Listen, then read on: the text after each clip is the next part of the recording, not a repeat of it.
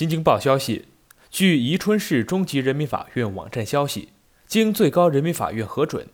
十二月二十三号，江西省宜春市中级人民法院依法按照法定程序对曾春亮执行死刑，检察机关依法派员临场监督。一月十一号，宜春市中级人民法院以故意杀人罪、抢劫罪和盗窃罪判处被告人曾春亮死刑，剥夺政治权利终身。并处罚金人民币两万元。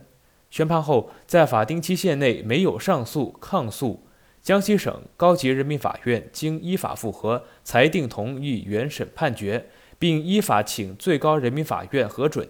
最高人民法院经复核认为，原审判决和江西省高级人民法院复核裁定认定的事实清楚，证据确实充分，定罪准确，刑量适当。审判程序合法，依法核准对曾春亮判处死刑的刑事裁决。宜春市中级人民法院在执行死刑前，安排罪犯曾春亮会见了近亲属，充分保障了被执行犯罪的合法权利。根据媒体此前报道，二零二零年八月八号，江西省乐安县曾发生过一起入室杀人事件，造成两死一伤，其中伤者为一名七岁儿童，嫌疑人为四十四岁的曾春亮。检讨期间，在后坊村，曾春亮涉嫌再杀害一名驻村干部。